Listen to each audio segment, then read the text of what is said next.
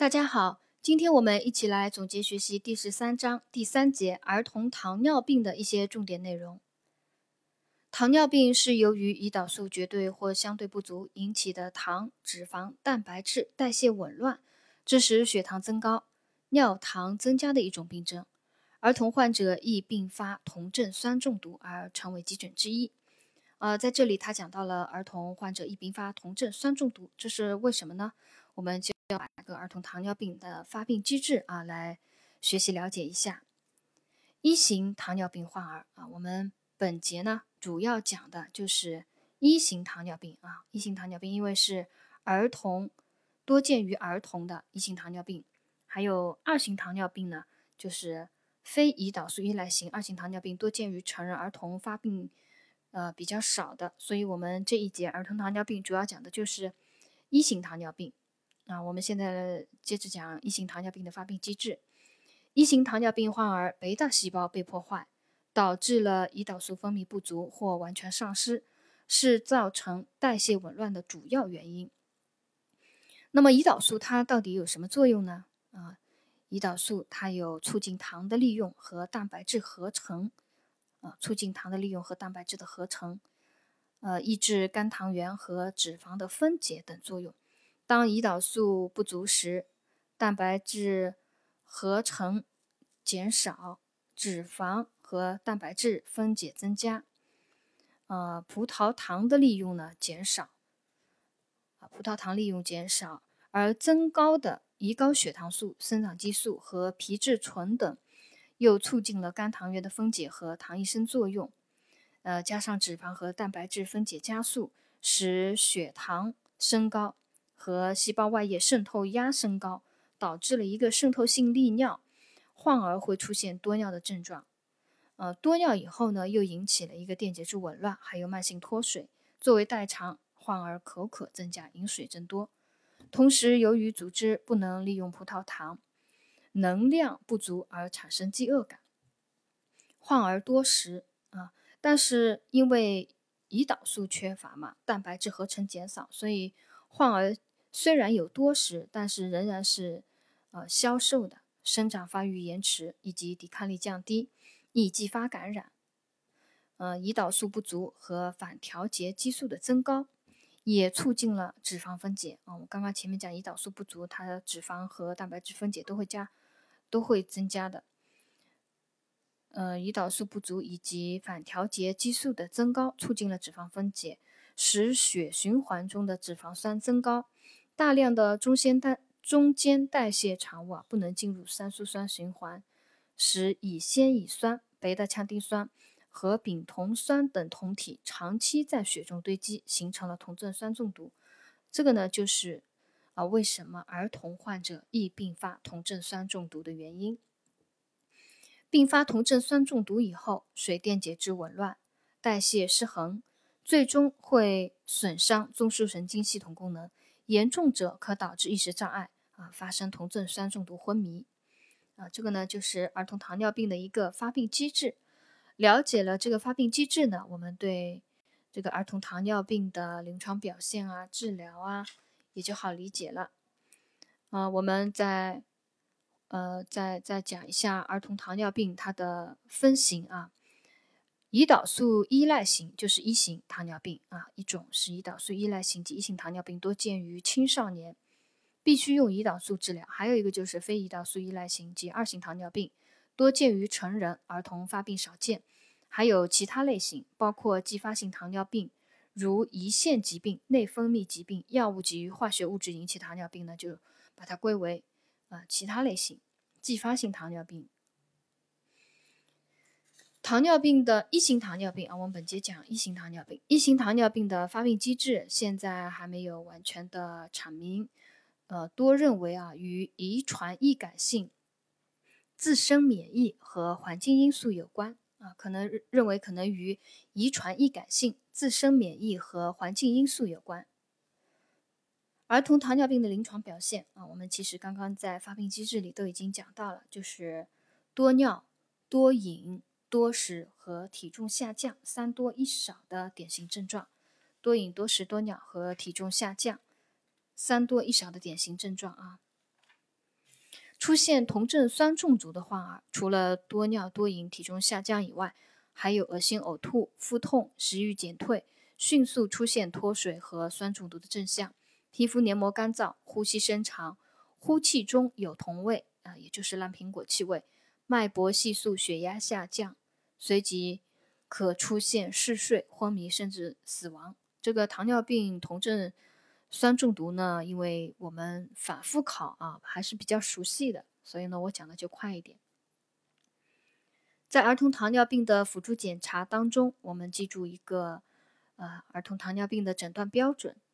空腹全血大于等于六点七毫摩毫摩尔每升啊，空腹全血大于等于六点七毫摩尔每升，还有一日内任意时刻及非空腹血糖。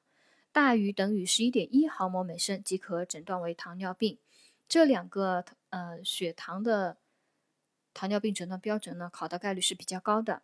空腹全血大于等于六点七毫摩每升，任意时刻非空腹血糖大于等于十一点一毫摩每升即可诊断为糖尿病。另外还有一个这个书中讲到，那但是考的概率不高的，我们在这里也提一下，就是空腹的血浆血糖大于等于七点八毫摩每升。啊，空腹的血浆血糖大于等于七点八毫摩每升，可诊断为儿童糖尿病。我们刚刚讲的是，呃，考的概率比较高的是空腹的全血啊，空腹全血大于等于六点七毫摩每升。在辅助检查里面还有一个重要的知识点，就是糖耐量试验 （OGTT 试验）。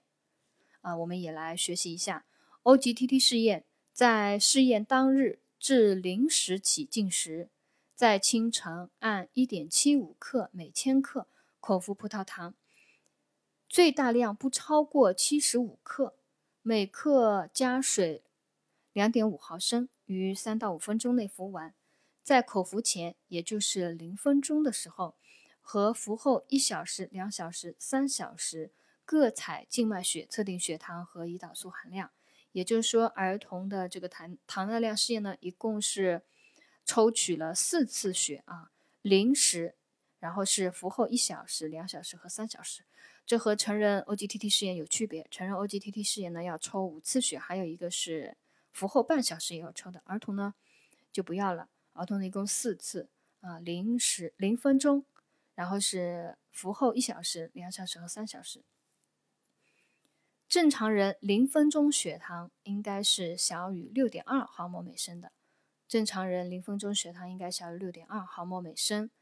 呃，糖尿病患儿的两小时血糖值大于十一点一毫摩每每升啊，它这里就不是大于等于了，它这里用的是一个大于啊。糖尿病患儿 OGTT 试验阳性的话，它的呃服后两小时的血糖值是大于十一点一毫摩每升的，而且血清胰岛素分值低下啊，血清胰岛素。分值低下，这个呢就是 OGTT 试验。那我再把这个试验再复述一遍：试验当日自零时起进食，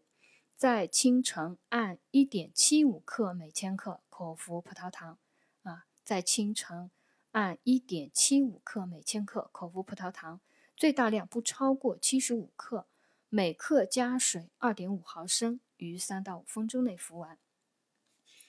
在口服前零分钟和服后一小时、两小时和三小时，采静脉血测定血糖和胰岛素含量。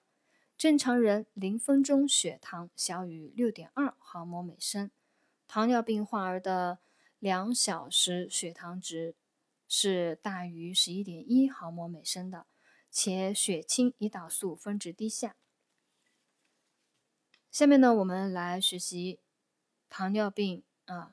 儿童糖尿病的护理措施一些要点啊，在饮食控制里面有讲到饮食成分的分配，最多的啊应该是糖，占了百分之五十五到百分之六十啊，饮食分配中占最多的应该是糖，百分之五十五到百分之六十，其次呢是脂肪，占百分之二十到百分之三十，最后是蛋白质，占百分之十五到百分之二十，这是。饮食成分的分配啊，饮食以糖为主，其次呢是脂肪，最后是蛋白质。全日热量分三餐，早午晚分别占五分之一、五分之二和五分之二。这个以前就有考到一个单选题啊。糖尿病患儿每日热量分三餐，早午晚分别占五分之一、五分之二和五分之二。每餐留少量的食物作为餐前点心啊，它不是加点心啊，它是每餐留下一些啊少量食物作为餐前点心。嗯，食物呢应该是富含蛋白质和维生素呃和纤维素啊，食物应富含蛋白质和纤维素。限制纯糖和饱和脂肪酸，啊，有这样一句话，要限制纯糖和饱和脂肪酸。在护理措施当中，啊，胰岛素的使用当中，啊，也有一些要点，我在这里呢就给大家提醒一下，因为儿童胰岛素那个治疗方案当中呢，经常会有两种胰岛素混合使用，啊，混合注射。比如中效的猪蛋白胰岛素和胰岛素啊混合注射，在这在这里呢就有一个要点，我要提醒大家一下，就是抽吸的抽吸药物的顺序啊，应该是先胰岛素后中效的猪蛋白胰岛素，按这样的顺顺序呢抽取药物混匀以后进行注射啊，这是胰岛素注射当中的一个要点，呃。先抽取胰岛素啊，先抽取胰岛素，大写字母 RI，然后抽取中效的猪蛋白胰岛素，大写字母是 NPH，混合以后啊，混匀以后进行注射。注射部位可选用骨前骨前部啊，就大腿前前部，还有腹壁、上臂的外侧、臀部。每次注射需更换部位，注射点相隔一到两厘米。一个月内不要在同一部位注射两次。呃，这是胰岛素的注射的一个注意点。在胰岛素呃使用注意事项当中呢，还有一个知识点，就是呃使用胰岛素注射时要防止胰岛素过量或者是不足啊。这个我们大家都知道，当胰岛素用量不足时，可发生清晨现象。啊，我们对这个清晨现象要要记一下啊。什么是清晨现象？当胰岛素用量不足时发生清晨现象，患儿不发生低血糖啊。胰岛素用量不足，呃，出现了一个清晨现象，患儿不发生低血糖，却在清晨五到九时啊，就五点钟到九点钟的时候呈现血糖和尿糖增高，这是因为晚间胰岛素用量不足所致。可加大晚间胰岛素注射剂量，或者是将中效猪蛋白胰岛素注射的时间稍往后移即可。啊，这个就是儿童胰岛素呃注射治疗时可能会出现的一个一个现象，叫清晨现象。最后一个知识点呢是糖尿病酮症酸中毒的护理啊，因为这个我们很熟悉了，所以我就呃给大家稍微讲一下，提醒一下。第一个呢，就是密切观察病情变化，监测血气电解质以及水和尿液中糖和酮体的变化。第二个，纠正水电解质酸碱平衡紊乱，保证出入量的平衡。要求在首十二个小时内至少补足累计损失量啊，因为酮症酸中毒患儿，他可能他会发生一个脱水嘛，所以要在首十二小时啊，第一个十二个小时内至少补足累计损失量。在此后的十二个小时内，视情况补充生理需要量和继续丢失量。第四个就是协助胰岛素治疗，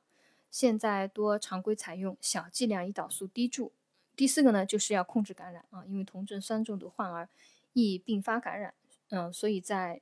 急救的同时，应该要按医嘱应用抗生素治疗控制感染。